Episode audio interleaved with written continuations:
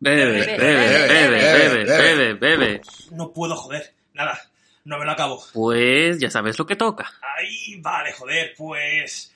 El número 14.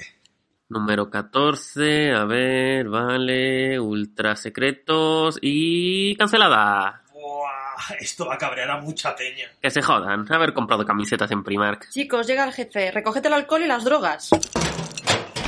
Vaya, vaya, veo que estabas de reunión urgente. Eh, sí, señor, ya sabe, ahorrando costes. Perfecto, así me gusta. ¿Alguien se ha acordado de dar de comer a los de élite? Un señor, me parece que no.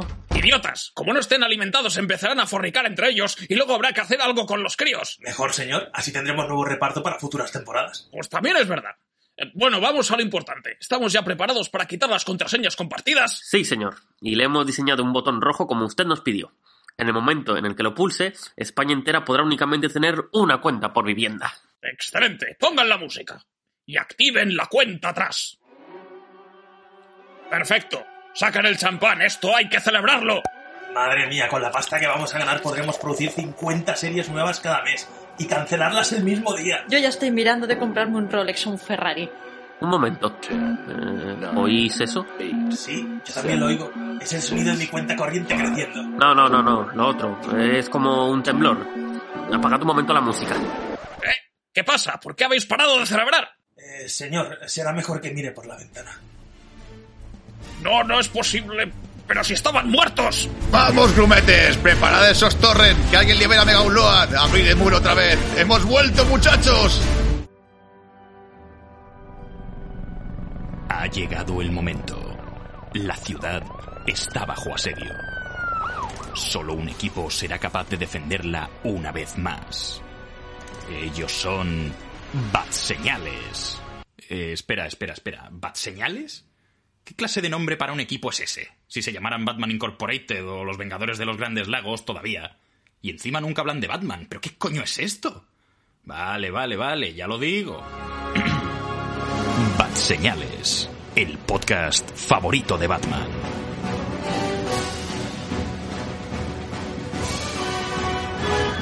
Hola, muy buenas a todos, bienvenidos a Bat Señales, estáis escuchando el podcast favorito de Batman, yo soy Manuel de Frutos y esta semana volvemos con un ranking, volvemos con nuestros tops de- del año pasado, ya si estamos a 24 de, enero, bueno, eh, la programación es la que es, eh, si queréis darle una paliza azul, pues buscáis su dirección, luego os la pondré en la descripción y podéis ir a pegarle.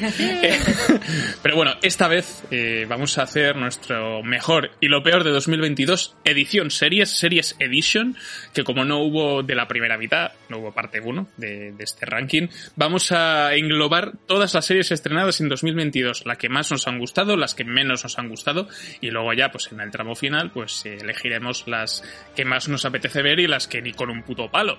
Así que para ello pues eh, cuento con la compañía de Javi, eh, que esta vez me ha pasado la lista de antemano para comprobar que eran todas de 2022, así que gracias. Muy bien. Sí, sí, sí, tenía, tenía mis dudas, pero bueno, al final ha, ha estado correcto.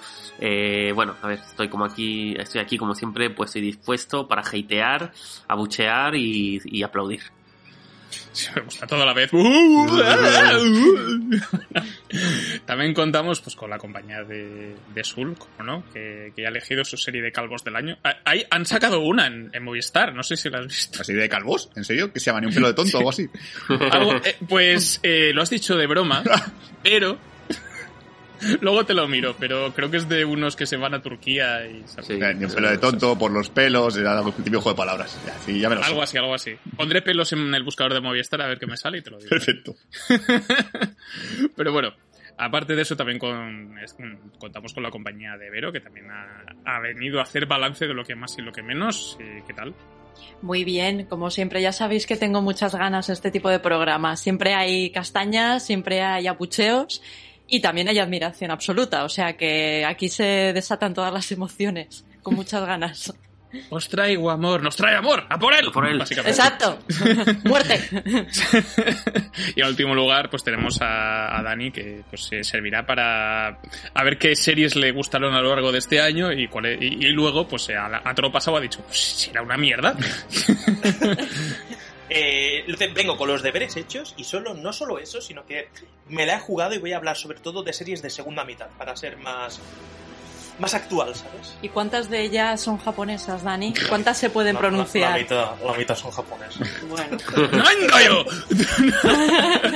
bueno, pues sí, eh, en este caso vamos con el ranking de lo mejor y de lo peor del año, así que en edición series, series edition, así que dentro música de Tudum de Netflix, por ejemplo.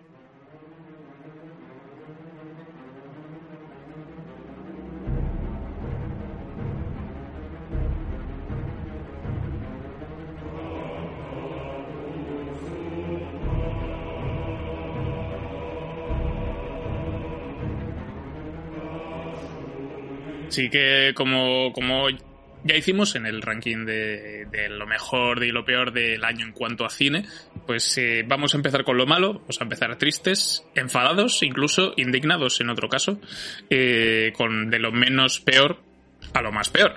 Así que, Javi, quiero que empieces tú, quiero que des el pistoletazo de salido y me digas, de salido, ¿eh? No de salida, de salido. Eh, me digas eh, de la menos peor a la más peor. Vale. A ver. empezando por el número 5, tenemos una serie bastante actual. Que no es que sea especialmente mala, pero tampoco especialmente buena, por eso está donde está. Tenemos eh, una película que ya hemos traído al podcast previamente, un programa completo que es Miércoles, Wednesday. Eh, o Día de Medio para los portugueses. Entonces, miércoles, a ver, eh, todo lo que podíamos decir ya lo dijimos en el programa completo que tenéis en, en nuestras plataformas. Es una serie que el personaje miércoles a mí me gustó bastante, por lo demás un poco mediocre, un poco teen. No saben explotar realmente el, el, personaje de miércoles como en las películas, que era ese contraste entre tal y como es ella de, de siniestra, de basta, con, con un entorno normal. Aquí lo meten, la meten a ella en un entorno igual que ella, entonces se pierde eso, ya está. Eh, pasando a la siguiente, tenemos en el puesto número 4 Planeta Prehistórico de Apple TV. Eh, bueno, a ver, eh, lo meto como serie, aunque realmente sea un documental, mm, propiamente dicho, pero le dieron tanto bombo que, que nos decidimos a verlo. Y a ver, es cierto que el primer capítulo te, te llama por la novedad, pero es que luego es como los documentales de un poco de la primera, ¿no? De, de, de antaño que servían para echar la siesta aquí. No te diré que sirvan para echar la siesta, porque la producción es muy buena y se ve el CGI está muy bien hecho, todo está genial, pero llega a aburrir. Vale, entramos en el podio. Aquí pueden empezar las hostilidades. Hmm. Tenemos en el puesto número 3 a Miss Marvel, una serie de, como su propio nombre indica, de Marvel. Que Eh, decir. que, también ha tenido un programa, un programa propio aquí. eh, que también dijimos todo lo que podíamos haber dicho, incluso más. Eh, el primer capítulo es muy bueno. La serie va de muy más a muy menos. Eh, el protagonista me gusta. Creo que puede tener bastante cabida en las películas y en el universo Marvel. Pero el resto de la serie no acompaña. Y, mi titular fue que era una, una serie de. se convertía en una serie de Disney XD o de Disney Channel. En segundo lugar, y acercándonos ya a la cima, tenemos Kenobi, otra, otra medallita para Disney. Eh, pintaba bien, primero iba a ser una película, la hicieron serie, también tiene programa en nuestro podcast. Tiene unos agujeros, tiene unas, unas escenas un tanto ridículas, aunque tenga una pelea buena al final, pero no, no, no, es- no, los- no lo consiguieron. Tenían una buena historia que contar y no lo consiguieron. Y como la reina de lo peor de este 2022, Ojo, reina, además, tenemos, ten- tenemos un libro, un libro de un señor que lleva pistola, que es el libro de Boba Fett. Eh, bueno, eh, el tráiler también, el avance, bueno, más bien la escena final de, creo que era de la última temporada del Mandalorian, pintaba bien, era un personaje muy querido por los fans, eh, históricamente, pero cuando le han dado una serie no ha sabido cargársela sobre los hombros. Y eso que el personaje, en realidad lo podían haber construido bastante bien, pero como ya dijimos en el podcast también, eh, la, serie, la serie se cae y solo es en los cuatro o en los cuatro tres últimos capítulos solo es reflotada gracias a otros personajes que poco o nada tienen que ver con la serie. Entonces, que la serie, que los mejores capítulos de la serie sean los, los de Boba Fett y sus amigos, pues lo dice todo sobre esta serie. Buah, dos series de Star Wars, ese cabrón. A, a toda por no tres series de Disney además, joder. Sí, sí, sí, Disney, Disney se ha llevado. Es que realmente eh, he tenido bastantes dudas en, en- en lo peor. En, en lo mejor, en lo mejor también, pero es que lo peor no, no es que haya visto ninguna serie extremadamente mala, pero esto ha sido lo peor. La bajona no perdona. Ha sido el, el resumen de Disney Plus en 2022 un poco. Pues bien, pues vamos a continuar. Así que, Sul, cuéntame cuál es tu, tu menos mejor y tu, ma- tu, tu menos peor y tu más peor. Vale, yo coincido con algunas con Javi, así que la cosa va, va a estar interesante porque se va a ver, va a ver top. Como siempre hago mi, mi clásico bonus track, que en este caso lo he puesto porque no considero que sea una serie, es, es que es un, son una- un conjunto de cortos. Eh, o sea, que aparte de la lista está el Yo Soy Groot, que fue la serie que me, me- me hizo darme cuenta de que a lo mejor no hay que ver todo lo de Marvel, que a lo mejor me puedo saltar algo de vez en cuando y no tener el, ¿cómo se llama? El fobo ese, ¿cómo se llame? el Fear of Missing Something. A lo mejor puedo empezar a decir, pues la serie de Gata Harner me la puedo saltar y pasar de verla. O la serie de, de Echo, por ejemplo. Tú te agachas y yo te la... De Dolphin. Dolphin. Entonces, empezando el top 5, igual que Javi en el número 5 está para mí miércoles, ya en el podcast me quedé muy a gusto, yo en esa serie me sentí un pederasta. Una que no, era, era para mi edad, ¿sabes? Sea, como, ¿por qué estoy viendo esto? Ay, para mí fue como ver la patrulla canina, como, no, esto no es para mi edad, esto, esto no es para mí. Pero bueno, en el puesto número 4 le he puesto Muñeca Rusa temporada 2. Una temporada que no esperaba para nada, porque la serie, la primera temporada estaba bastante cerrada y no daba un poco para la segunda, y fue como muy de repente que Netflix anunció, no, temporada 2 y tal. Y la verdad es que un desastre, a mí no me gustó nada. Me pareció un lío de, via- de viajes en el tiempo. Que a mí, que, mira que me gusta viajes en el tiempo, pues así fue demasiado caótica. It's, it's over 9000, para mí fue demasiado. En el puesto número 3, una que me recomendó Juanga y luego me recomendó un cantante que conozco y los dos me dijeron, tienes que verla y tal, te va a gustarte mucho porque a ti te gustan mucho superhéroes. Esto es- me recordó mucho al rollo cuando te regalan en, en- tu cumpleaños un Funko porque dicen, eres friki, te va a gustar los Funko. Pues no, no me gustan los Funkos. Pues lo mismo con, la serie Guardianes de la Justicia de Netflix. Eh, lo siento, que vaya superhéroe no quiere decir que me tenga que gustar. Y para mí, sé que es reocutre aposta, sé que juega mucho con, con sea así como poco rancia, pero es que no, que no, que, que la veía ya con, el- con el- la cabeza apoyada en el, en el brazo, cansado y agotado. En el puesto número 2 está la que ya en su momento también dije, por mí se acabó, que fue un Bell Academy temporada 3. No me gustó para nada. Dije, yo con esta serie, si así- la serie va así, por mí la pueden cancelar ya. Y no me, y por mi parte, si hay temporada 4, lo típico, tiene que tener muy buena pinta el trailer para que me atreva a verla. Pero ahora mismo de momento no me apetece. Y en el puesto número uno, aquí había un gran debate intenso que supongo que habéis tenido todos, pero Javi, Javi había metido las dos, yo estaba entre meter una de las dos solamente, que era o Obi-Wan o Boba Fett, así que finalmente me he decantado por Obi-Wan porque vaya puto desastre. o sea, increíble que seas como cuando tengo una pasta de cojones y Obi-Wan sea tan puto cute que hasta efectos especiales dan, dan pena. Uf, qué, qué desastre. Aprovecho para recordaros que Manuel tiene un montaje de la, de la serie en una de dos horas, que es una película que está bastante bien. Excelente. Pues eso, no se olviden de ver mi, mi Obi-Wan Kenobi de Frutos Cat. Aún disponible en mi Google Drive, para quien lo quiera. Así que eh, continuamos con, eh, con la primera ronda. Así que, Vero, cuéntame de lo menos peor a lo más peor.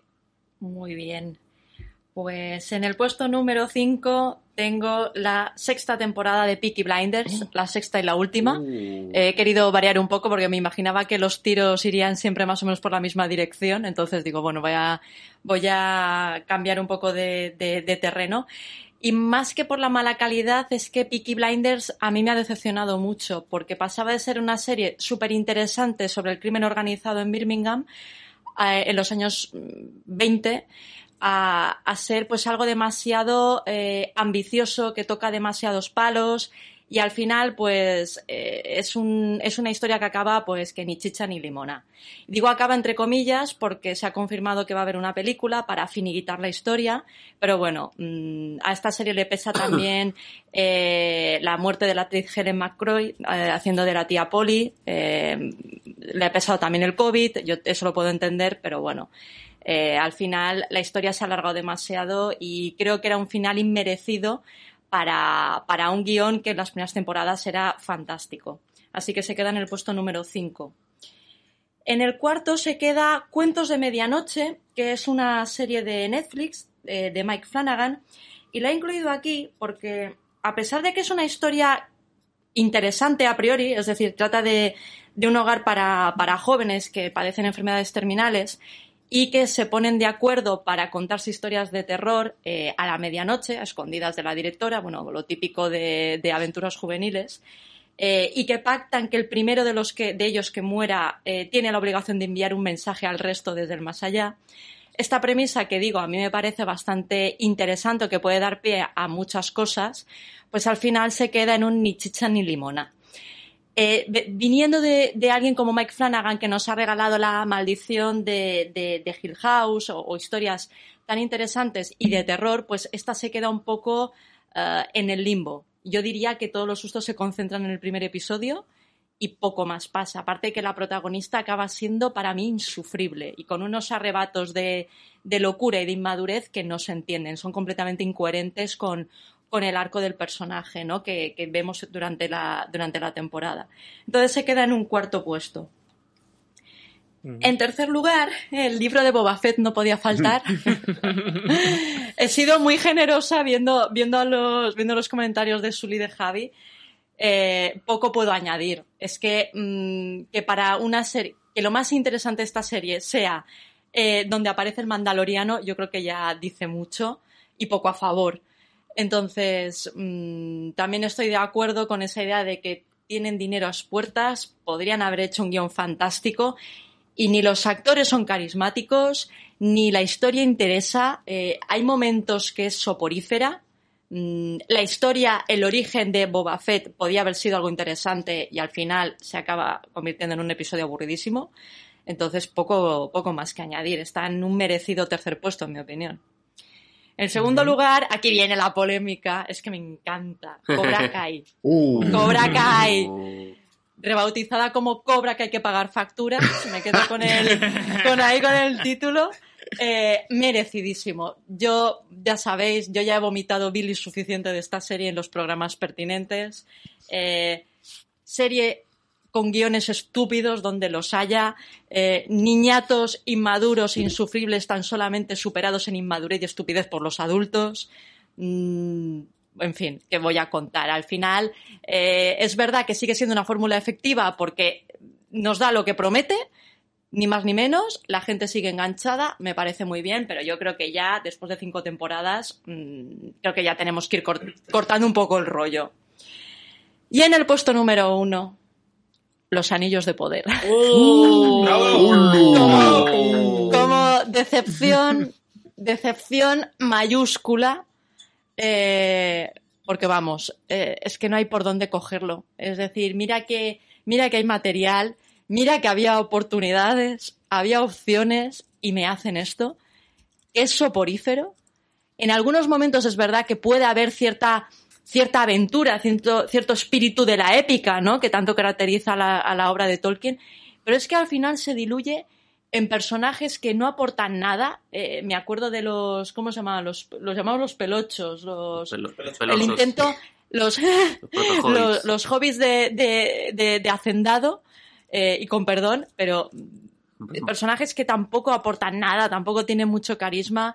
Eh, personajes que a mí se me caen al suelo. La dama Galadriel, Galadriel está aquí mm, bastante desdibujada. Yo creo que no se corresponde exactamente a la Galadriel que pretendía, que reflejó Tolkien en, su obra.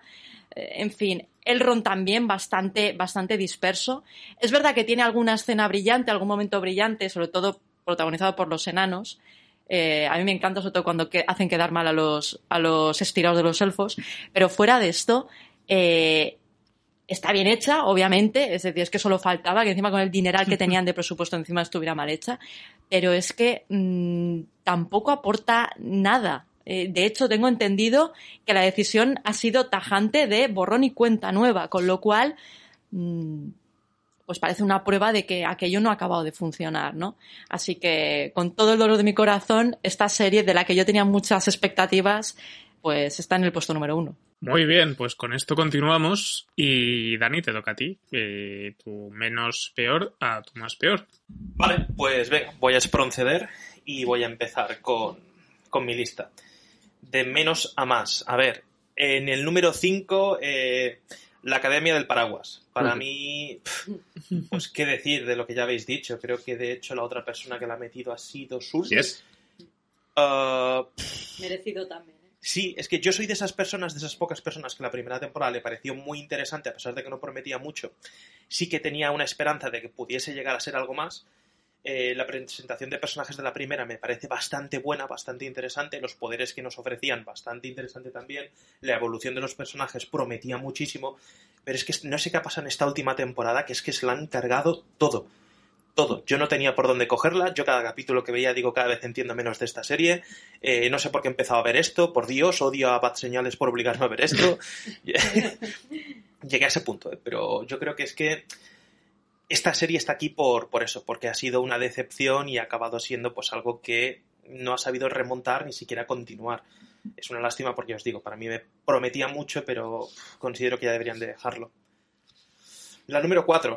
La número 4 es una serie que me sorprendí de que la sacaran. De hecho, estaba muy interesado. Y es Resident Evil. Sacaron esta serie, si no voy mal. Creo que aquí me cola un poco porque creo que he dicho que va a hablar todo de finales de año y creo que esta es de principios. Pero... Sí, esta es de la. Esta es de primera mitad, primer Sí. tercio del año, no me acuerdo muy bien, pero sí. Es que la he tenido que meter, la he tenido que meter porque, a ver, me interesaban muchas cosas. Me interesaba. Yo soy fan de todos los juegos, soy fan de todas las películas, me encanta el mundillo que se ha creado. He leído alguna novela, porque realmente todo esto del mundo de Resident Evil, o Biohazard, como se, le conoce al principio, eh, pues eh, es interesante para mí. Soy un fanático de ello, he visto hasta las películas de dibujos animados.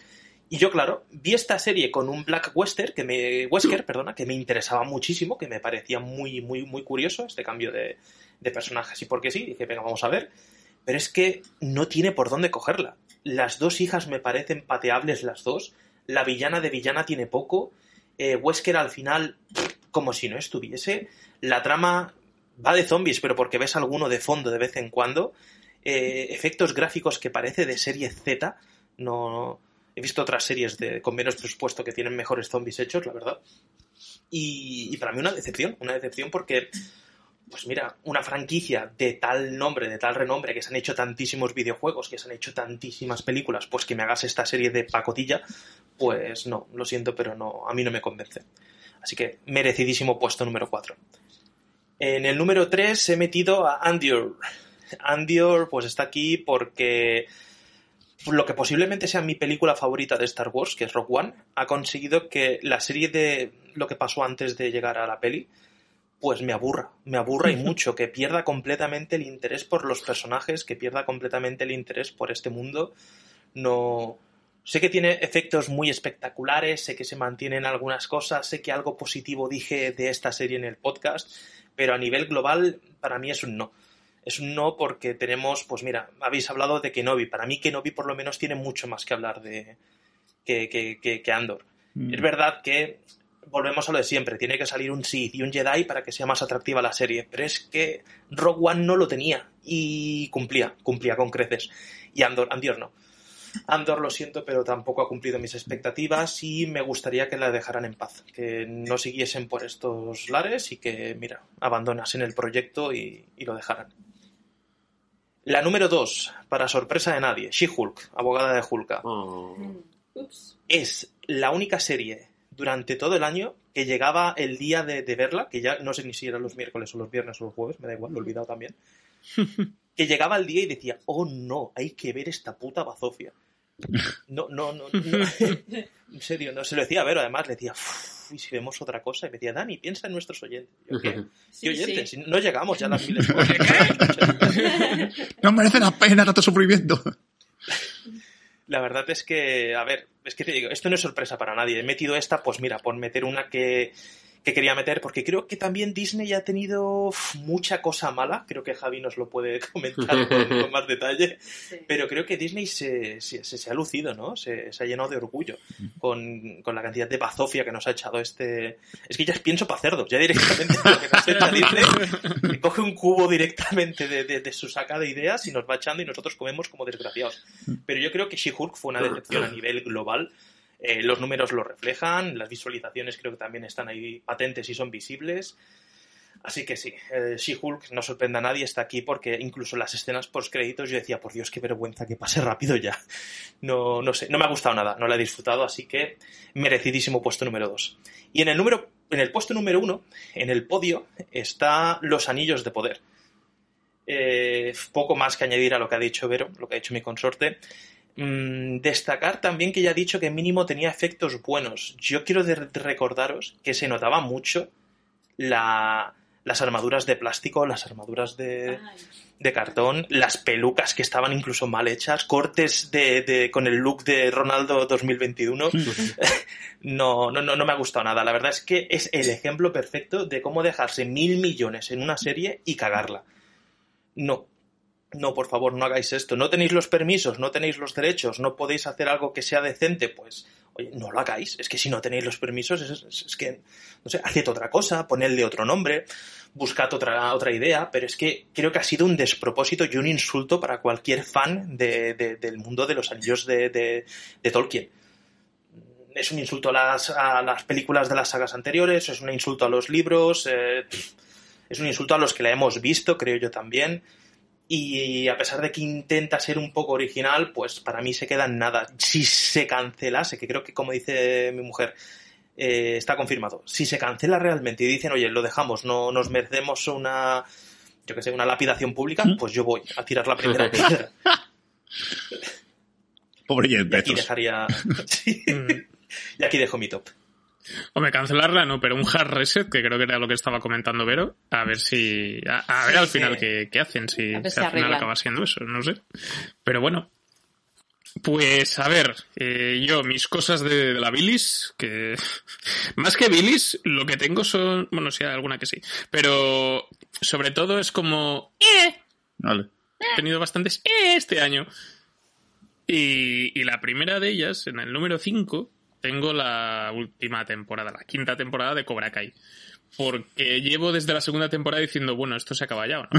Eh, entonces, y es un poco la vieja confiable. O sea, me lo paso bien, pero es como, hostia, estamos aquí. Es, co- es como tener a.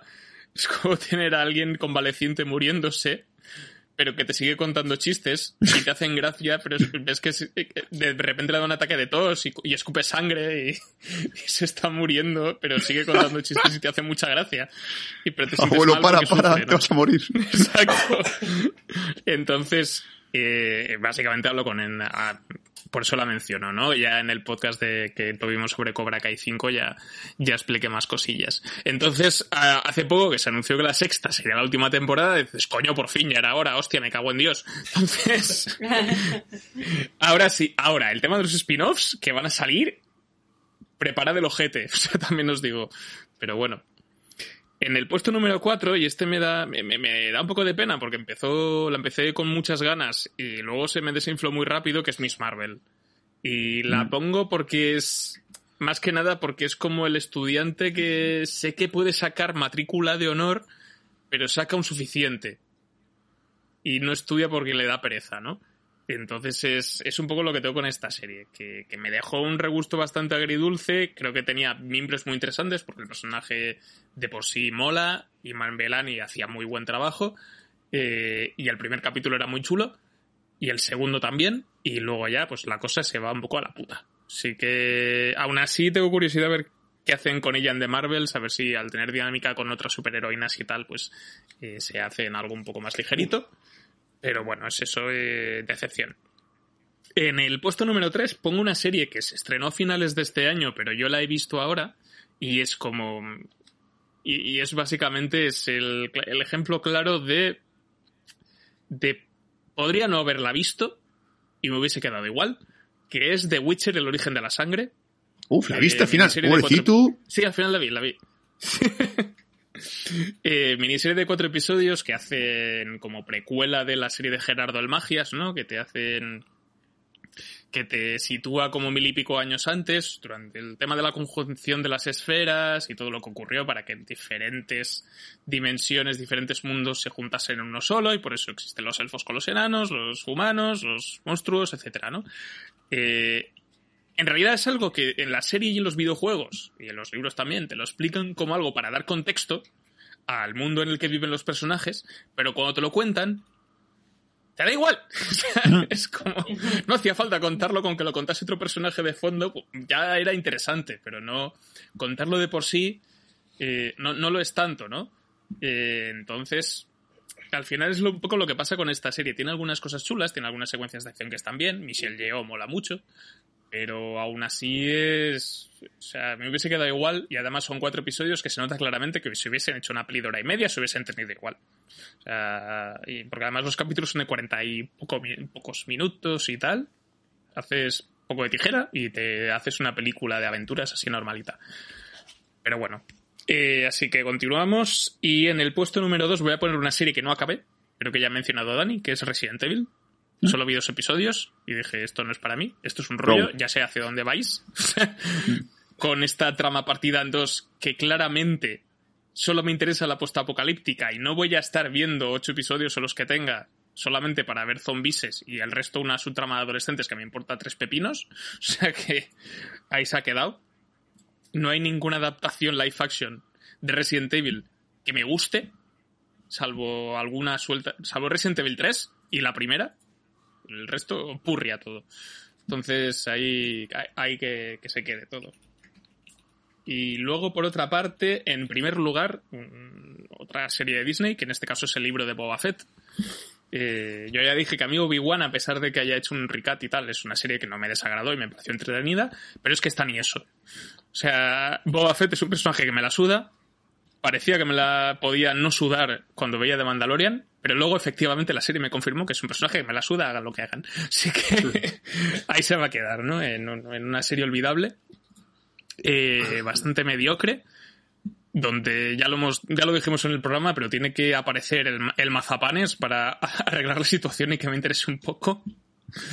La- la- y, y me da pena por la gente que solamente ve de Mandalorian, porque claro, van a saltar de la segunda a la tercera temporada y no van a entender la mitad.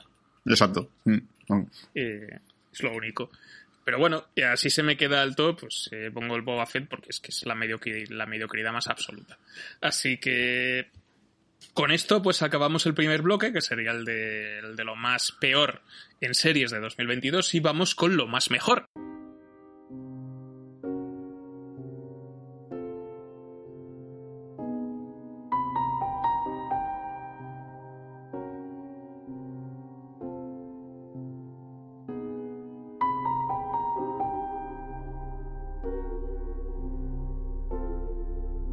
A intentar levantar un poco el ánimo, así que Javi, cuéntame que es de lo menos mejor a lo más mejor.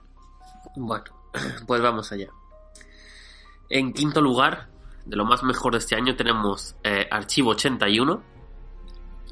Eh, es una serie de terror suspense que me parece un auténtico sleeper de Netflix, ah, un auténtico tapado. La serie... Perdón. Creo que no llegamos a... Bueno, sí, creo que Dani y Overo hicieron un batarán eh, de ella. Y bueno, me pareció bastante entretenida. Eh, no sé si iba a tener segunda temporada, si iba a tener segunda temporada o no, y luego creo que se confirmó que no. Pero en general me pareció bastante resultona y um, con cierta originalidad y juega muy bien con el tema del suspense, un chico ahí, un restaurador de casetes atrapado, bueno, atrapado, aislado en una cabaña en la que va por propia voluntad, la trama cómo se va desarrollando, eh, me, me pareció bastante, bastante resultona. Y Sí, está, Y está- cancelada, ¿eh? Ya. Vale, bueno. Igualmente el final no, no me acuerdo si era demasiado abierto, pero bueno. Sí, un una yo- la, la temporada creo que se podía que se podía ver. Bueno, de cualquier manera. Tenemos en cuarto lugar y me sorprende que esté hasta a mí en este cuarto lugar es The Voice, la nueva temporada. Creo que se van superando, si no igualando, en cada temporada que hacen. Eh, desde luego es la, la cara realista de Marvel y de DC. Eh, lo, lo que podría pasar perfectamente si viviéramos en un mundo de superhéroes. Un- una bofetada de realidad, por no decir algo mucho más heavy. Eh, incluso hay alguna, alguna parodia a, a los mundos de DC y Marvel.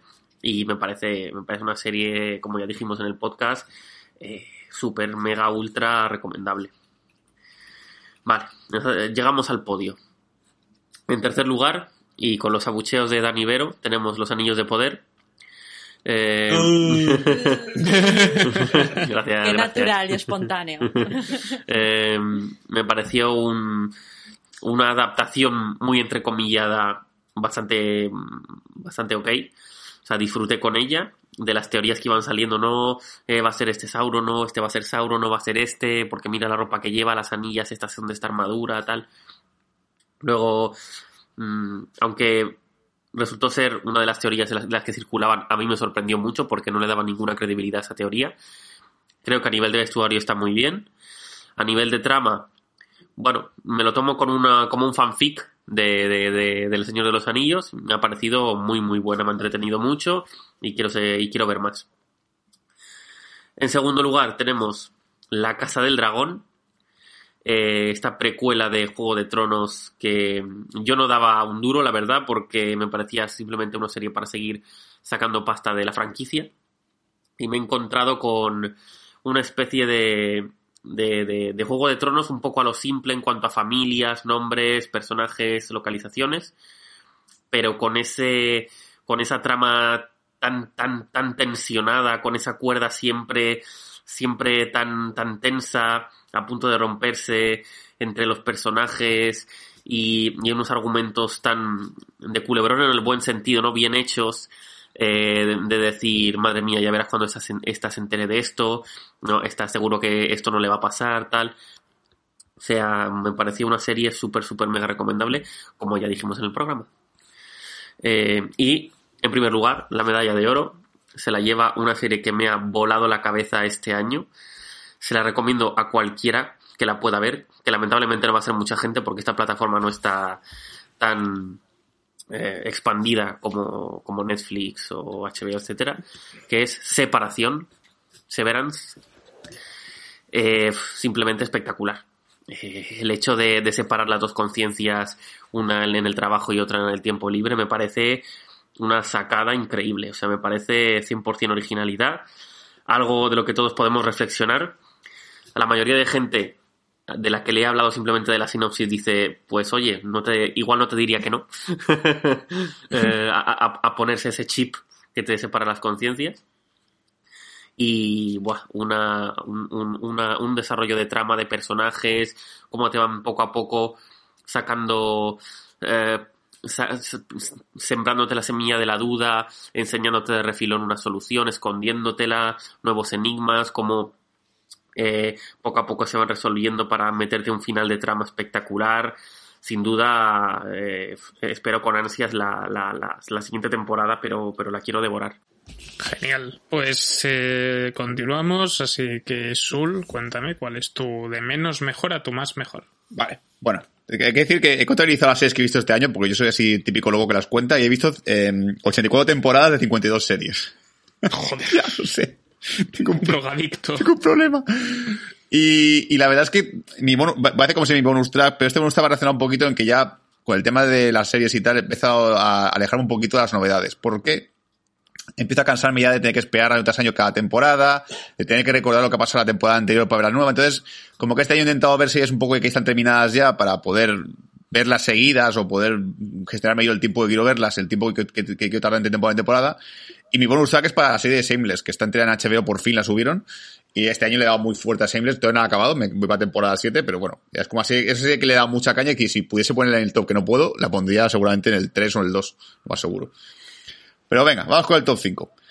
Vale, el número 5 es para una serie de Netflix de comedia que podría decir que es la serie de Netflix que más risa me ha dado este año y que me ha hecho más llorar de la risa, es Murderville, Murderville. eh, serie de comillas porque... Murderville. Sí, puede ser serie, puede ser re- eh, reality, podría ser, no sé, muchas cosas, la verdad, pero bueno, para que, como es un poco más desconocida, nada, contar brevemente de qué iba. Eh, una serie de típicos casos de CSI, detectives, solo que enfocada a la comedia, obviamente, con este, nuestro amigo, ay, no me sale el nombre del actor, Will Arnett. eh, eso, Will Arnett como protagonista, y en el que cada capítulo tiene un invitado especial que no tiene guion. Es decir, eh, todos tienen guion el resto de personajes y tal, y esa persona no tiene guion y va un poquito en plan a ver qué pasa, ¿sabes? Como, como estar en un escape room con actores. Y claro, el- entre el troleo de Will Arnett y tal, es un descojono de serie. Yo la verdad es que verdad que me he reído muy fuerte y encima he hecho especial de Navidad que me ha parecido maravilloso. Número 4. Aquí lo típico, había muchas series que he tenido que enfrentarlas porque he dicho, ¿qué pongo en la número 4? ¿La Casa del Dragón o Anillos de Poder? Eh, porque yo sí, sí, yo sí defiendo Anillos de Poder, te estoy también el bando de Javi. Pero he decidido quedarme con la Casa del Dragón, porque creo que es la que tiene más futuro por lo que estoy viendo, ya que el Anillos de Poder no sé qué van a hacer con ella. Y además creo que ha conseguido hacer algo que, es un milagro, que es que no me dé pereza ver otra de Juego de Tronos, que es lo típico de coño, joder, un spin-off, que este, vaya, vaya, vaya sacada de gallina de oro y al final, pues mira, ¿no? Ha sido bastante buena y, y muy recomendable. Número 3. Eh, Euforia temporada 2. Yo sigo muy a tope con Euforia y esta temporada ha sido la temporada de los gritos. No he visto tanta gente gritarse en una serie en mi puta vida y, de, y de las discusiones y me ha puesto muy tenso. Me ha enganchado mucho la trama. A mí sí me gusta mucho. A mí, mira que no me gusta ser adolescente, pero es que ya que con Euforia, uh, no sé por qué, es, es, algo totalmente fuera de mí. Me, me, me vuelve loco, me encanta y, y, y, mira que son millennials gilipollas, pero joder, qué guay, qué, qué bien me caen. Eh, número 2. Aquí lo típico que, que, estaba entre cuál poner la 2 y cuál poner la 1. Al final me he decantado por poner la 2 por el final. Eh, The Voice temporada 3, lo ha dicho Javi, eh, seriaca de la hostia. Y la he puesto la número 2 porque creo que, como dijimos en el podcast, el final se carga un poquito el espíritu de la serie. Creo que es muy gamberra, muy, muy atrevida la serie, pero en el capítulo final se acojonan un poquito y se guardan los huevos en el bolsillo dicen no me los voy a sacar porque creo que, creo que continúa esto un par de temporadas más y es un poco, es un poco una pena, pero como temporada en general a 3, maravillosa. Y por último, mi número uno, y es que es que era evidente, porque esa sí estaba hecha para mí. Cuando se anunció dije, no sé si me va a gustar esto, pero cuando vi el capítulo dije, guau, es que esto, esto, esto lo ha escrito el guionista pensando en mí. El Pacificador, temporada 1. Uh -huh. Qué puta maravilla, de verdad. O sea, ya solo la intro me pareció una, una, locura. Cada vez que me suena en el coche porque la tengo la canción, me vuelvo loco. Y cada vez que recuerdo la serie me escojono todavía. Con, solo con, con, con eh, recordar por momentos de la serie, me entra la risa floja. En el momento en el cual dice John Cena chimpampolla, parece una palabra maravillosa. Y por eso tuve que incluirla, porque ojalá que continúe James Gunn haciendo series en HBO, que no se quede muy, muy adormilado con el tema de DC, y que nos siga dando pacificador o lo que venga, por Dios, que continúe. Ay, todavía echo de menos a Aguili. Ay, Aguili, qué, gran, personaje. Sí, que continuamos con, con la ronda de bien, así que Vero, de menos mejor a más mejor. Venga, pues veo que en el puesto número 5 coincido con Javi, Archivo 81. Eh, yo también creo que es una sorpresa bastante agradable de Netflix y una faena que la hayan cancelado Mm, porque creo que, que, tenía una continuación bastante interesante. Sí que es verdad que los efectos especiales, eh, al, al, sobre todo al final, eh, daban un poquito mm. de pena. Se ve que ya andaban cortos de presupuesto, pero bueno, la historia es interesante.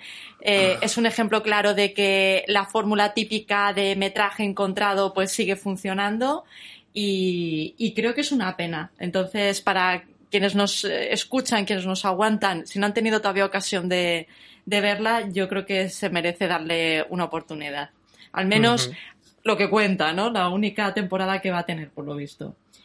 En el puesto número 4, una serie que ya he hablado alguna vez en el Batarang, eh, a mí me parece muy mona, yo echaba de menos este, este tono, más de Disney, solo asesinatos en el edificio. Me parece eh, bastante bastante positivo que se haya recuperado actores como Steve Martin o Martin Short, que hacía años que yo no, no veía en la pantalla. Y bueno, la aportación de Selena Gómez que yo creo que les da un contrapunto a los dos bastante, bastante interesante. Eh, es una serie que me ha gustado mucho, va a tener una continuidad, de hecho creo que está pendiente para este año la tercera temporada. Están rodando con Meryl Streep.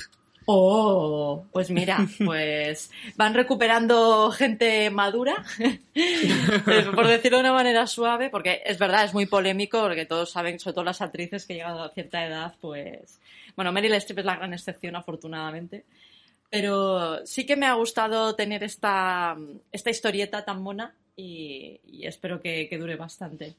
Meryl Streep no es que sea mayor, es que se le olvida morirse. Eres un cafre, pero de manual, tío. Es verdad. Anda, anda. Colecciona nominaciones a los Oscar como ella. A ver si te quedas a gusto. Hombre, ya. Bueno, a ver. Eh, en el puesto número 3, La Escalera. O The Staircase, me parece que, que es el título. Uh -huh. En inglés se tradujo literal. Una miniserie que protagoniza Anthony Collette y Colin Firth. Está basada en hechos reales y de hecho lo que pone los pelos de punta es que a día de hoy todavía no se sabe qué carajo pasó realmente, ¿no? Y bueno, eh, yo también he hablado en su momento de esta serie, recomendadísima, ya solo las primeras escenas del primer episodio ya valen la pena, es lo más desconcertante y lo más eh, estremecedor que, he visto en años en una serie. Las interpretaciones, como os podéis imaginar, son fantásticas. Eh, ruego encarecidamente que eh, para quien quiera adentrarse en, en esta historia, eh, por favor vea primero la, la serie, la ficción, y no la serie documental, que no- si no voy mal sigue estando disponible en Netflix, porque la serie real, o sea, la serie documental que cuenta lo que realmente pasó es aburridísima a mi modo de ver, me parece que es demasiado larga, eh, demasiado rollo.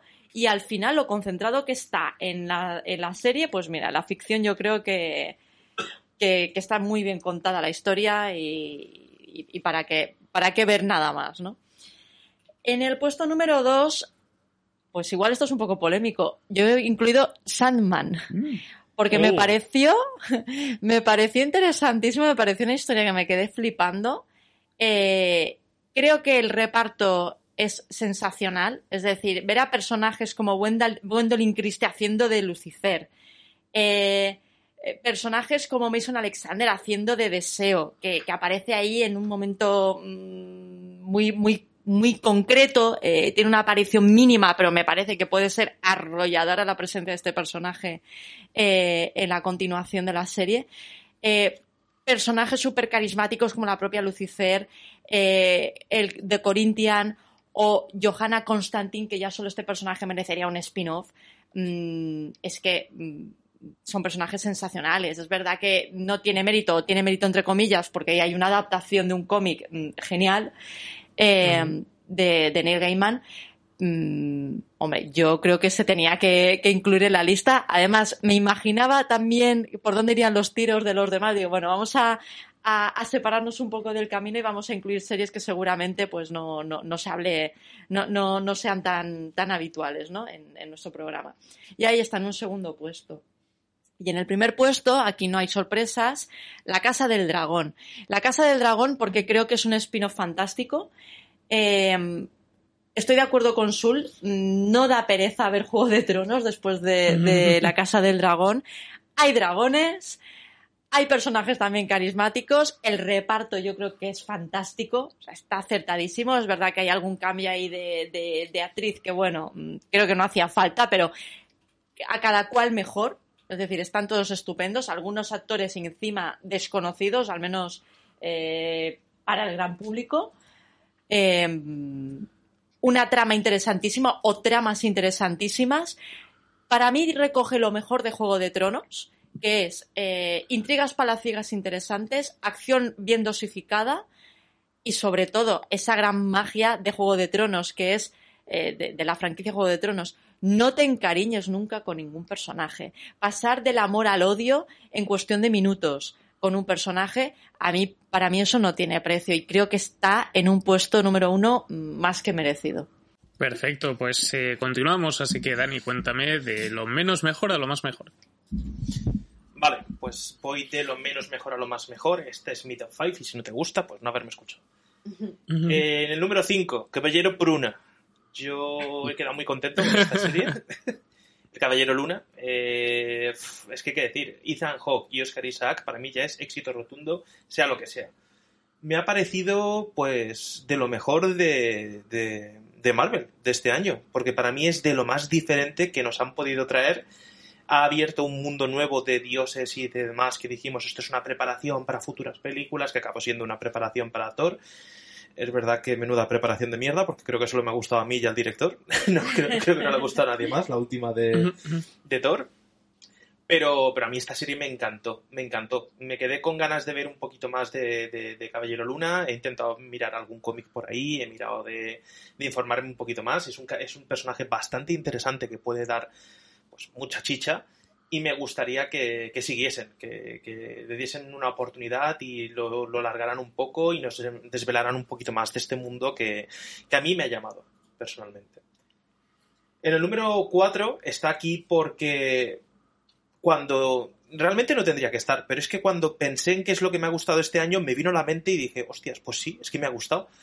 Y Sul, vas a estar contento, es el pacificador. Bien, el pacificador me ha gustado muchísimo. Soy de esa gente que cuando piensa en el pacificador está escuchando el opening, que en su está, está escuchando el opening y está viendo bailar eh, a su protagonista. Así que para mí, merecidísimo puesto, eh, muy interesante. Una serie que no es Marvel, que no es.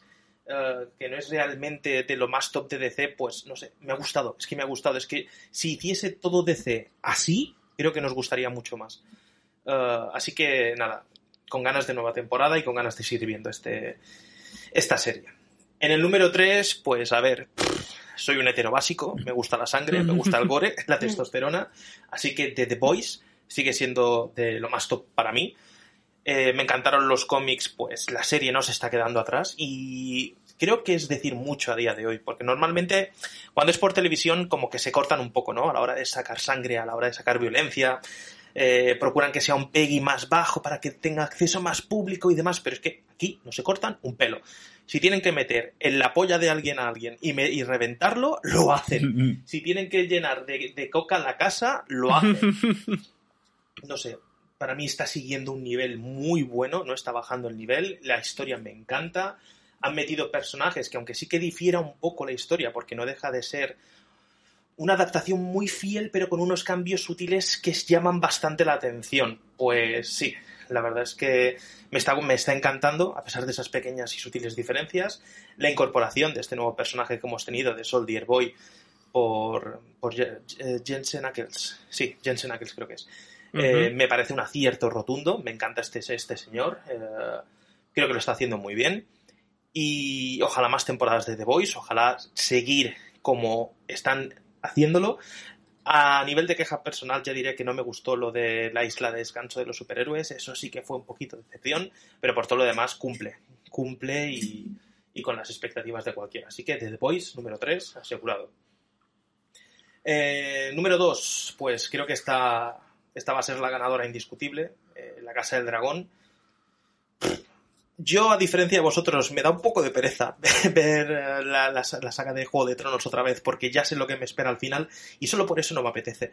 Pero reconozco que sí, reconozco que ha sabido recoger muy bien el guante, como dice Vero, ha sabido continuar muy bien con una historia que ya estaba bastante bien explicada. Eh, unos inicios de, este mundo que creo que pues, sigue perfectamente la historia como la seguían las primeras temporadas y, me quedo con ganas de más, me quedo con ganas de muchísimo más, los dragones creo que están súper bien hechos, estoy enamoradísimo, perdido, lo reconozco, del personaje tanto de Matt Smith como de Iwan Mitchell creo que se llama, que es el que hace de Aemon Targaryen. Eh, al leerme la novela sé cómo va a seguir y quiero más. Y la única queja que tengo también con esta serie es el cambio de actrices. A mí el cambio de actrices que hicieron entre la princesa Renira y Alicia, Alicia Torrealta, pues no me gustó. Fue lo único que no me gustó, pero por todo lo demás creo que es espectacular. Esta, esta historia de, de, de mundo de fantasía con dragones, hostias y tal, solo le faltan ninjas y ya tenemos una serie de 10. Así que. Casa Dragón. Oye, George Oye, no Martin, pide demasiado, apunta, ¿eh? Puede haber. apunta, cabrón. Nunca te he pedido Podría nada. ser. Pero... Oye, que los ninjas son muy antiguos, que, que también Claro. pueden colar alguna zona así lejana con, con asiáticos, estaría genial. Claro. Pero bueno, Sí. nada, mi top Si hay, 2 negros con rasta- si hay negros con rastas blancas, no veo por qué no puede haber ninjas. es que no entiendo el problema. Exacto, si, si hay, si hay isla negros, también puede haber isla chino, no pasa nada. Isla chinos. Isla Y, Chino. y metemos a Michelle Yeoh también. Que salgan ¿Por todos. qué no? Pues yo pago. ¿eh? Yo voto por ella. Sí, sí. Vale, Pues- y... Sí, ¿Digo el top 1 o no hace falta? sí, sí, dilo, dilo. Dale, dale, dale. dale. Ah, vale.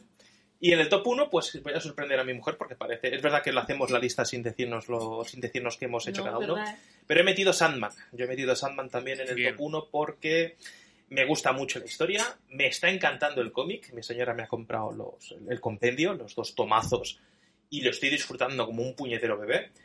Las interpretaciones me parecen de lujo, es una barbaridad lo bien que está hecha. El dibujo del cómic, a pesar de ser antiguo, me está encantando. Uh, la trama y la historia creo que tiene para reventar bastante tiempo y para pisar fuerte además. Eh, los personajes están desarrollando a buen ritmo. Quiero más de Lucifer, quiero más de Morfeo, quiero más del Pack del Destino, quiero más de Constantine, de Johanna Constantine, quiero más de todo. Es que quiero más de todo y quiero que me dejen bien. Así que, mm, nada, un besito a los desarrolladores y cumplid mis sueños, por favor. Muy bien, pues eh, el Arenas, que tardó como 47 años en, decir en decir que había segunda temporada y todavía están a tiempo de cancelarla, pero, pero ¿Eh? esperemos que no pase. Ahí esperemos que no. Exacto. ¡Hueva! Así que, bueno, me toca a mí con lo menos mejor a lo más mejor. He hecho un cambio de última hora porque iba a poner la cuarta temporada de Stranger Things, pero he dicho, ¿qué coño? Y, lo voy a cambiar por El Pacificador. Así que, así que es eso, es la, el mejor opening de una serie que hemos visto, no el año pasado, sino seguramente en la última década. Así que yo solo con eso ya merece mucho la pena. Y estoy con Sul. Es una serie que a mí me, hecho, me, hizo muchísima gracia. O sea, yo creo que James Gunn ha demostrado que hace cosas muy graciosas de dos horas y cosas muy graciosas de ocho episodios. Y a ver qué tal le sale la segunda temporada. Yo seguramente si siguen aprovechando los personajes como los han planteado, puede quedar una segunda serie de puta madre. Y, pero bueno, ya hay un podcast dedicado a la serie, así que voy a saltar a la siguiente, que va a ser una serie que recomendé mucho en un Batarang y que tengo un recuerdo precioso sobre ella, que es Los Ensayos o The Rehearsal, ¿no? Eh, esta serie rollo falso documental que hay en HBO Max y que pues está protagonizada por, por un tipo que está especializado, tiene una especie de negocio de, crear entornos falsos de simulación con actores y demás y decorados para que la gente pueda prepararse para un momento importante en su vida, como romper con alguien, discutir con su hermano, lo que surja, ¿no? Y cómo se acaba haciendo como una capa sobre tras capa y este señor lo aplica a su propia vida y se acaba haciendo como una especie de bucle de ensayos sobre ensayos. Mm. La serie es la hostia. es, acojonante. Si, si, la podéis ver y no la habéis visto todavía, eh, la recomiendo muchísimo. Es un locurote, ¿eh? Hay que avisar eh, también que es bastante loca la serie. ¿eh? Sí, es, es, para los muy cafeteros también, pero hostia. si queréis ver algo diferente, esta serie es súper diferente. Luego, en tercer lugar, se me, ha colado, se me ha colado una serie española que se de Filming Originals, solo tiene dos series y esta es la más reciente, que es Autodefensa, eh, donde básicamente pues, es la vida de dos, de dos veinteañeras de Barcelona que están de vuelta de todo, están de fiesta, pero al mismo tiempo tienen unos ataques de ansiedad de la hostia, mucha depresión. O sea, es retrato generacional total. Es, es generación Z. Si, si, os, si, os da urticaria la generación Z, no veáis la serie. Pero eh, yo he conectado mucho con ella. Además, el formato es genial porque son capítulos de un cuarto de hora y yo soy a mí me hacen muy feliz estas movidas. Pero vamos, no esperaba que me, que me calase tanto la serie y ya hay capítulos realmente potentes, muy graciosos también. Eh, y también algunos sobre gestionar la depresión y otro tipo de cosas que, no esperaba ver en la serie y que me han conquistado muchísimo. Eh, luego en el número 2, pues una serie que ya ha mencionado Javi, que es eh, Separación o Severance, que en su momento me enganchó muchísimo desde el principio. Yo ya estaba un poco cansado de Ben Stiller, después de Walter Mitty, que ya han pasado años. Y aquí, pues me he reconciliado con el Ben Stiller director y una serie que da mucho de sí no solamente por el misterio que ofrece, que ya tenemos segunda temporada pronto, sino también por la lectura, la, la comida de coco que es el de... Hostia, pero es que claro, cuando yo estoy en el trabajo, técnicamente soy yo, pero no soy yo porque no convivo con la parte de después. Entonces, toda esa movida mental me, parece muy guay. Y vamos, que yo creo que es una, es una serie con muchísima personalidad. Y a ver qué tal la segunda temporada también.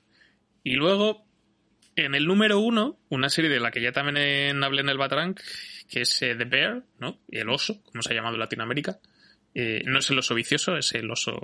Es, una, es el restaurante que tampoco se llama así, pero bueno, la serie de, de chefs con ataques de ansiedad también, que se meten a trabajar en el restaurante de su hermano muerto.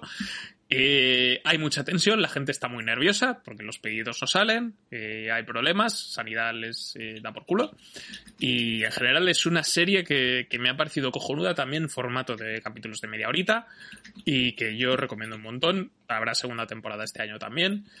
Eh, y actorazos. Y está hecha con, está planificado con muy buen gusto también. Hay platos que cocinan que también te dan mucha hambre. O sea, lo, lo tiene todo. Es, es, me, me, me puto flipa esta serie. en serio. Así que, así Joder, si nada. puesto el número 8 tiene que verla. La, la temporada acaba con final. Sí, Sí. sí. Sí, sí, te... sí, yo creo que te puedes quedar más o menos contento. Además, es una serie. La historia que cuenta tampoco te da para muchos cliffhangers, ¿sabes? No es como la cocina no existe, es una simulación. Ojalá, sería muy loco. Pero yo, que yo recuerde, no hay un cliffhanger muy tocho. O sea, es, es como que empiezan una segunda, es como que empieza una etapa nueva y ya te lo dejan pues para la segunda temporada. Así que con esto cerramos lo que es la parte de, de lo mejor que, de series que hemos visto este 2022. Así que vamos con el siguiente bloque, que es eh, de lo más esperado y de lo menos esperado de 2020. Bueno, también hay que comentar lo que ha dicho. Bueno, el resultado final, más o menos cómo ha quedado, ¿no? Sí, ah, bueno, sí, vamos a hacer, vamos a hacer una revisión de esto, porque Dani ha estado haciendo apuntes y aquí tenemos de lo menos mejor, de las más puntuadas, tenemos eh, empate entre miércoles, Obi-Wan Kenobi con dos votos, eh, Umbrella Academy, Resident Evil y Los Anillos de Poder, y Cobra Kai. ¿Te has puesto Cobra con K, Mm. Dani? Es Cobra Kai. es Cobra Kai. Eh, pero al final ha acabado ganando Boba Fett. Ahí también ha habido doble empate. No me quejo, ¿eh? Yo tampoco. Parece Tres bien. votos para tres votos para Boba Mira que no lo he incluido yo, pero no, no, tampoco estoy en desacuerdo. Tampoco le parece mal. Y en este caso, luego también en las más mejores, eh, ha habido doble empate también entre varias, entre Severance. eh, también ha habido triple empate con The Voice y Peacemaker. Ha ganado la Casa del Dragón con cuatro votos. Y ha habido doble empate entre Chu 81 y Sandman. O sea que ahí lo tenéis. Apunta algo raro, Ima, que hijo puta. Una movida que solo le gusta. ¿eh? nadie mira fil- nadie tiene filming. Es el nuevo. Es la versión española de Nadie tiene Apple TV Plus. Ta- También voy a aprovechar para leer a nuestro amigo Marco que siempre nos comenta, que la gente si os comenta Sí. más, leíamos su ranking, pero como no lo hace, pues no leemos los suyos. Ah, leemos solamente el de Marcos. En el top 5 de mejores series 2022 ha puesto eh, solo, asesi- solo asesinatos en el edificio, Stranger Things, imagino que la temporada última, por mandato del cielo, ni puta idea. Esto es una serie de Disney Sí. Plus, de eh. del canal FX, eh, con, con Andrew Andrew Garfield y Mormones. Ah, ese cuál es, ese cuál es, ese cuál es. Yo la tengo apuntada para ver, porque tiene muy buena pinta, la han puesto muy bien también, ¿eh? Yo la tengo a medias, está guapa, ¿eh? Sí. Es que son pues- capítulos de una hora y pico, pero hostia. Pero si te, si te interesa el tema, está, está muy Y bien. luego para el matrimonio de Anivero, aquí una de cal y una de arena. Ha puesto Sandman también entre las mejores, pero también ha puesto Peaky Blinders. Oh. Anda, pues peculiar, Sí, ¿eh? sí, sí. Y luego en el top 5 de lo peor ha puesto Los Anillos de Poder, Obi-Wan Kenobi, Blade Runner, el Loto Negro, que me acuerdo que os comenté una vez y nos dijo, no veáis nunca esa Sí. mierda. Sí, sí. Vale. Uf. Y hicimos caso. Miss Marvel y Willow. Os ha traído con Willow, que yo Willow he dicho ni de coña. No piso eso ni de coña. Y bueno, ya, eh, top 6 de más esperar lo, lo leo después por si alguna la hemos puesto también nosotros, así que Vale. luego lo leeré.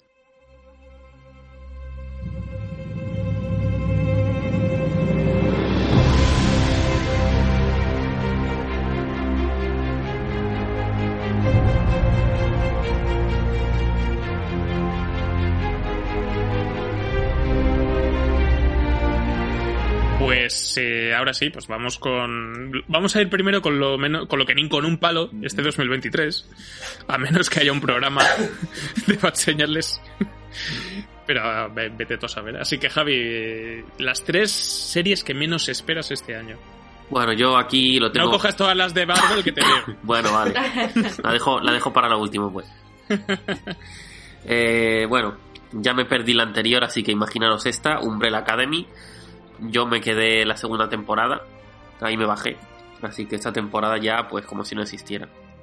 La decadencia es demasiado. Tampoco espero para nada eh, 30 monedas. ¿No? Que. ¿Qué dices? ¿Pigeon Simulator no te gusta? Eh, no es que fuera una serie que me desagradara mucho, pero el final me pareció un poco baguete y no.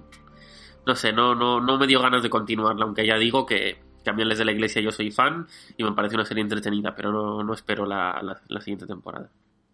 Y por último, eh, una que le eché un vistazo y no estaba mal, pero eh, no, no me dio, no me enganchó, es eh, Bad Batch, Remesa Mala, de Star Wars Disney. Mm, Eh, bueno, supongo que es porque no soy, no soy su público objetivo. Entonces, no sé, me pareció que tenía su miga, pero a la vez me pareció que, era un poco vacía. Entonces, para mí, pues como si no existiera. Muy bien. Pues eh, a ver, Sul, ¿qué tienes entre lo de Nip con un palo este 2023? Vale, es- es- este lo ha puesto la número 3, pero he dicho que sea lo típico de que, eh, de que ya pues si me dan un poco ganas de verla y luego diremos lo típico de, ah, pues no está mal. Eh, Agatha Harness, Aquelarre del Caos. la, la serie de Disney Plus de Marvel de la villana de la, la- la serie de WandaVision, que es como, ¿hace falta? No. Pues, me gusta que se llame Aquelarre del Caos, pero creo que he visto algún hilo en Foro Coches que también se llama así. Yo quiero que haya un, yo quiero que haya una, yo creo que se llame ¿Y qué hacemos con las brujas? ¡Quemarlas! Ojalá. Arruja tu puta madre. se voy a llamar. vale, en el número 2, Hunters temporada 2. Es como, ahora, a estas alturas vuelve Hunters otra vez, la, de, la, la serie de cazar nazis. Es como, mira, tío, ya ha pasado mucho tiempo ya, ya a mí ya me has perdido. O sea, es el, es el típico Pero ex usted, que te llama pero después usted de- quién es? ¿Quién es usted? sí. O sea, no, no, ya no. O sea, ya, a mí ya me da igual. Haberla hecho en, en un año, no ha hecho en cuatro años que tardó la puta en salir. Venga, hombre. Toma por culo ya.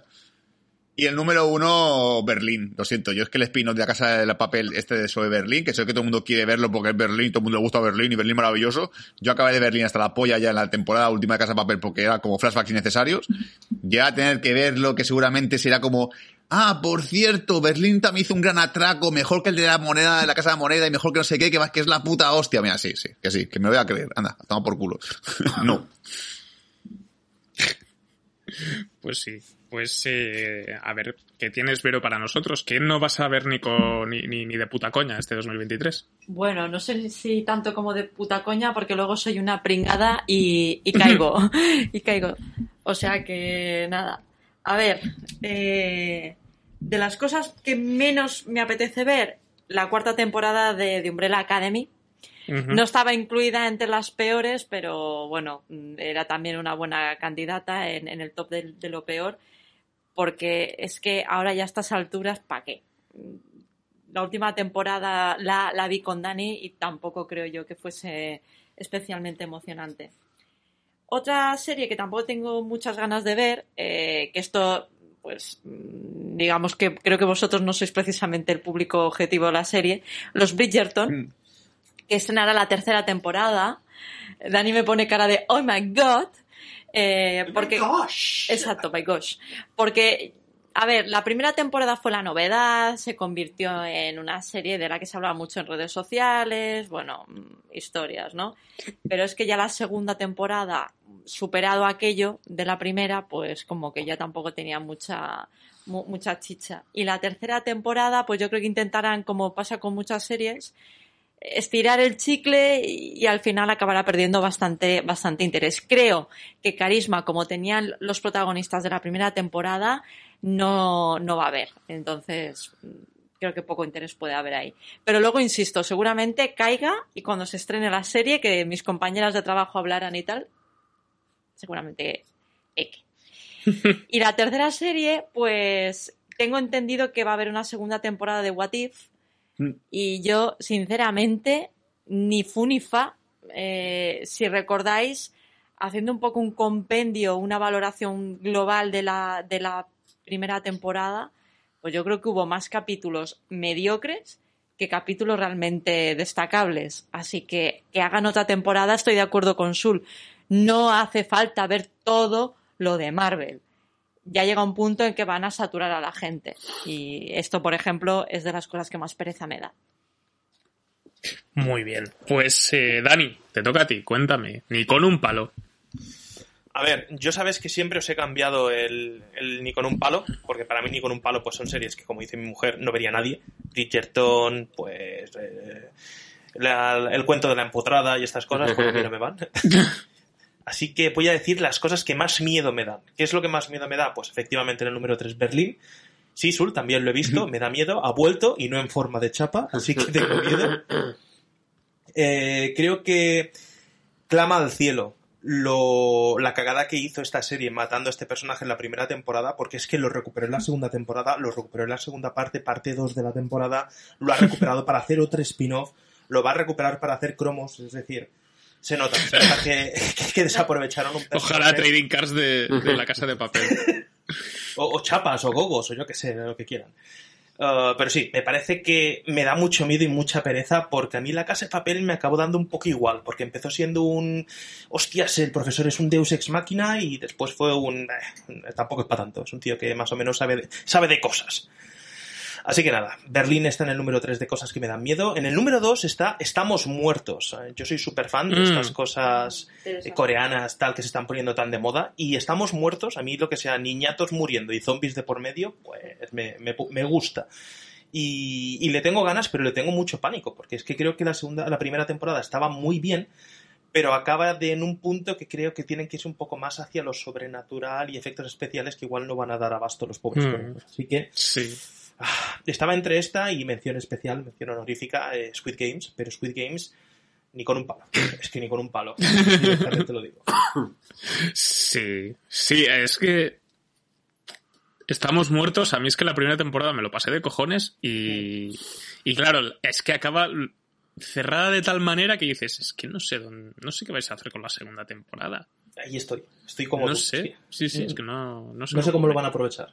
Y en el top 1, y ya está, lo dejo, que el Squid Games era mención Sí. honorífica. Eh, Gerardo de Rabadilla se quedó sin su sardinilla.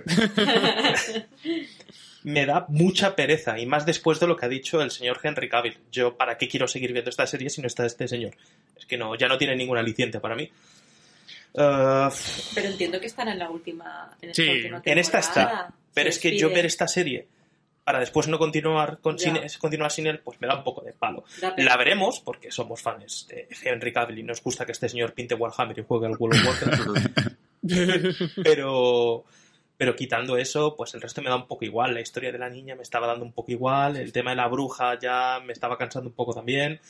Pero bueno, eh, a ver qué nos, qué nos ofrece esta tercera temporada de, de Gerardo del del Rabadillo. Yo quiero una escena tipo eh, lluvia de estrellas, que salga Henry, que entre Henry en una puerta y aparezca de repente Liam Hemsworth. para, pa, pa, parara. No, molaría un montón la típica escena de. eh, eh, o sea, eh, cuando un personaje está buscando a alguien y lo está siguiendo de espaldas, le coge del hombro, se da la vuelta y es otra persona que va vestida igual.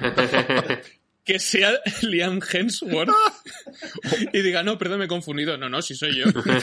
O algo muy cruel. Oh, mira, me, me, me desfiguró la cara. No, no, no, no está tan mal. ¡Ah, Dios mío, es la cara de Liam Hemsworth! Dios mío, es horrible. Tiene- Soy el peor de los Hemsworth. Molaría, molaría. Yo, yo veo cosas ahí. pues, eh, a ver, yo por mi parte creo que voy a repetirme. Eh, Berlín. Eh, a mí la casa de papel ya sabéis que, al final, a pesar de que era una gilipollez enorme, yo me, lo pasaba bien, porque estaba rodada con mucha, con mucha garra y mucha energía. Pero Merli, Berlín, perdón, me la soplaba desde el principio.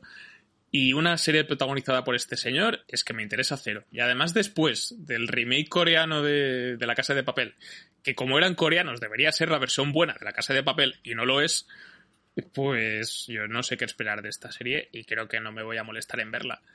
Luego ya, pues por las series de, de Marvel de Disney Plus de este año no me interesa ninguna especialmente, pero voy a decir Echo y que si la veo será solamente porque sé que sale Daredevil.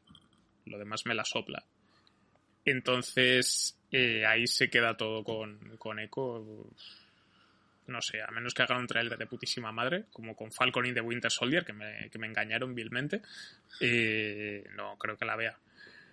Y en el puesto número uno he puesto una serie que me gustaba mucho, porque me hacía mucha gracia, y en el tercera temporada la dejé un poco a medias, porque ya el rizar el rizo ya dejaba de ser gracioso, que es eh, You, que va a estrenar su cuarta temporada, cambiado de ambiente, han cambiado algunos personajes y demás, pero pero yo ya este barco a mí ya, ya no me ya no me interesa, ya no me ya no me hace gracia. Así que ahí se ahí se queda la serie. Bueno, pues con esto ahora sí saltamos al último apartado, que es dentro de, de 2023 las que más nos apetece ver, las que más esperamos. Así que Javi, cuéntame cuál, cuáles te apetecen más. Pues como más esperadas, yo aquí sí que lo tengo muy claro. Para empezar tengo The Voice, eh, no puedo esperar a, a ver lo, lo, siguiente que van a sacar. Eh, es que es, es, es, brutal, cualquier cosa, cualquier cosa me espero y toda buena. Luego tengo eh, el juego del calamar.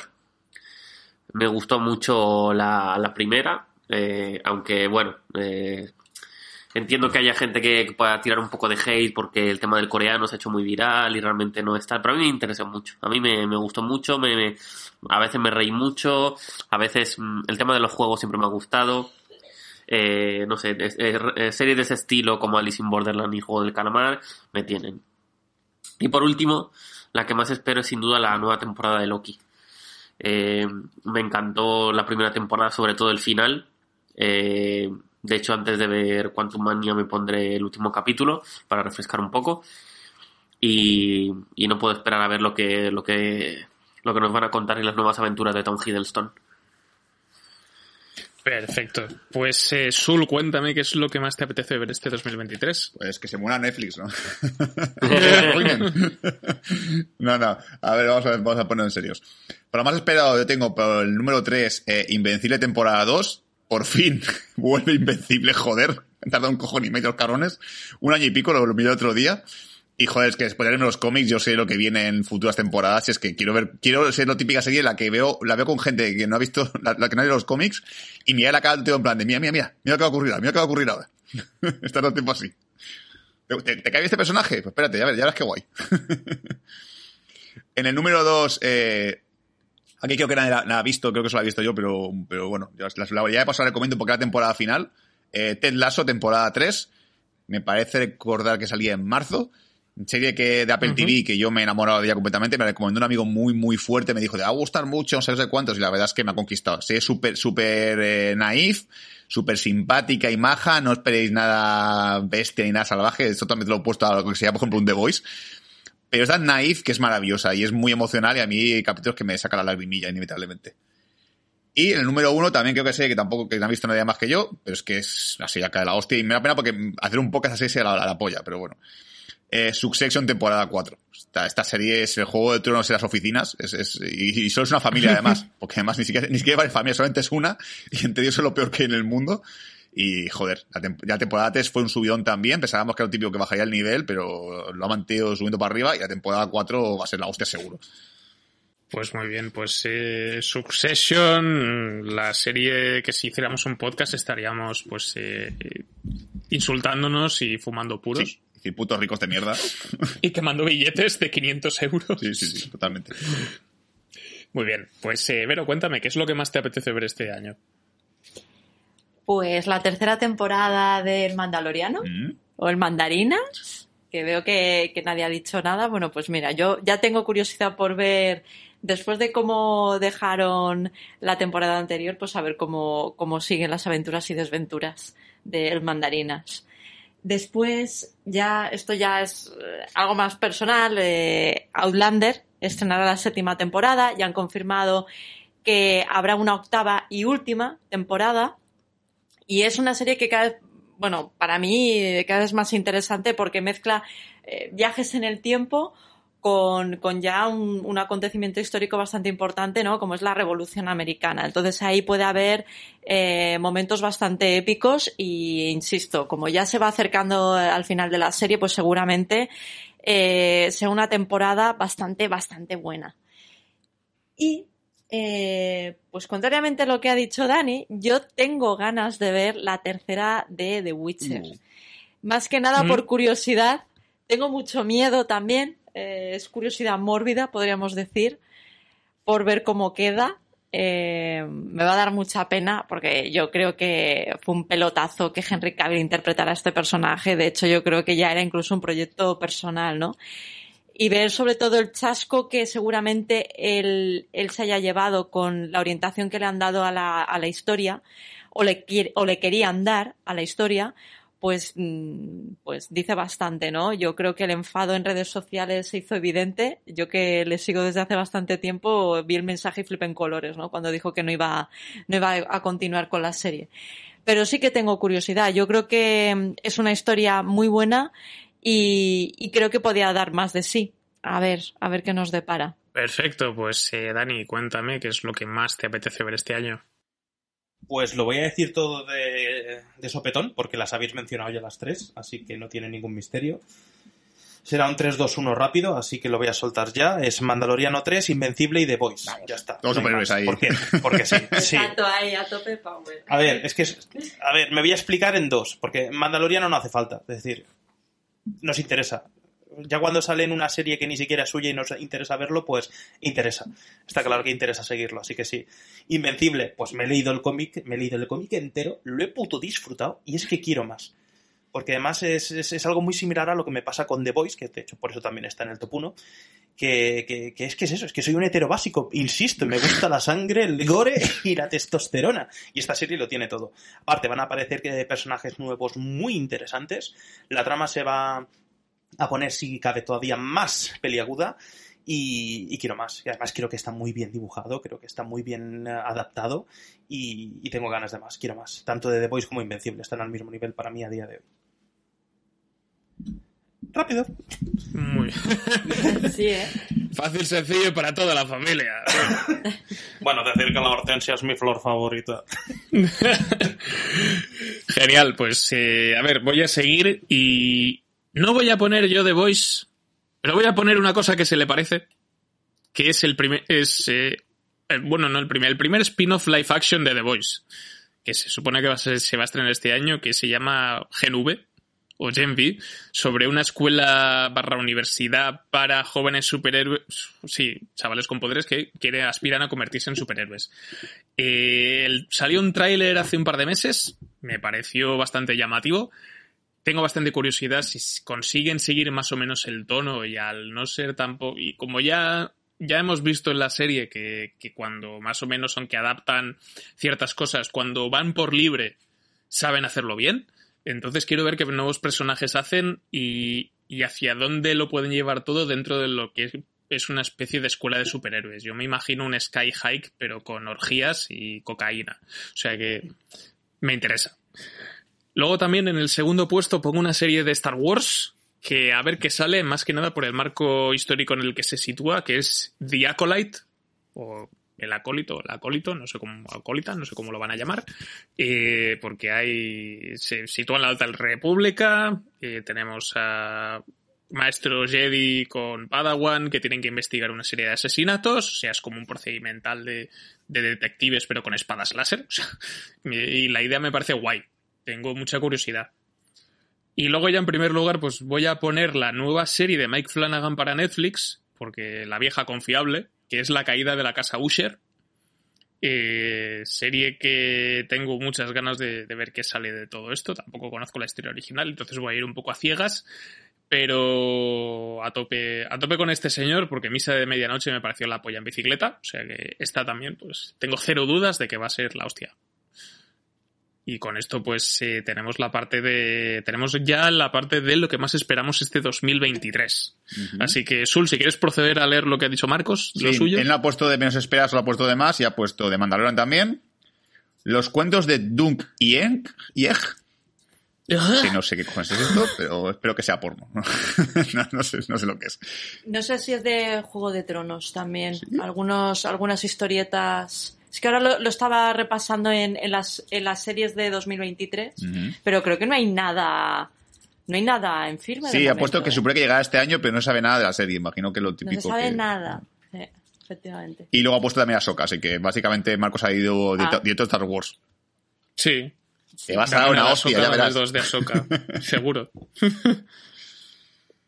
Muy bien, pues eh, pues ahora sí, ya con esto pues hemos terminado el programa. Fue- ha sido pues eh, rápido, contundente, nos lo hemos pasado bien, hemos hecho el listado de muchas cosas. Así que la semana que viene pues continuaremos con una programación normal y corriente. Así que Sul, ¿cuál es el próximo programa? La semana que viene nos ponemos nuestro, nuestro, nuestra cara de actor y actriz. Uf, qué, mal, uf, qué mala intro, por Dios. ya, voy a repetir. la semana que viene nos vamos de juerga, toma por culo. Y vamos a hablar de... Eso, mejor. Sí, sí. Vamos a hablar de Babylon, la nueva película de Damien Chazelle, que, que básicamente es cagarse en Hollywood con todo su culo y todas sus ganas. Muy bien, pues eso, vamos a, vamos a ver eh, Babilonia, qué tal estaba con aquello, qué, qué movidas había en el Hollywood de los años 20, que ya sabéis que estas cosas nos, nos llaman la atención, y, y a ver si realmente, eh, si realmente también Chazelle se ha inmolado como parece que se ha inmolado, ¿no? Eso están, que eso están comentando por ahí. Así que os contaremos a ver qué tal la experiencia de esta película de tres horas y no sé cuántos minutos. Pro. pero bueno, pero bueno, eso es lo que tenemos previsto para la semana que viene. Así que nada, eh, gracias a todos por estar ahí una, una vez más. Eh, recordad que estamos en redes sociales, estamos en Facebook, Twitter, Instagram y, y en TikTok también. Y si para comentar y debatir cosillas, pues ya sabéis que tenéis el grupo de Telegram, todos los enlaces en el cajón de descripción. Así que gracias, esto ha sido todo en Bad Señales y nos escuchamos pronto. Hasta luego. I never believed that I would concede and let someone trample on me. You strung me along, I thought I was strong, but you were just gaslighting me. I've opened my eyes and counted the lies, and now it is clearer to me. You are just a user and an abuser, living vicariously. I never believed that I would concede and get myself blown asunder. You strung me along, I thought I was strong, but now you have pushed me under. I've opened my eyes and counted the lies, and now it is clearer to me. You are just a user and an abuser, and I refuse to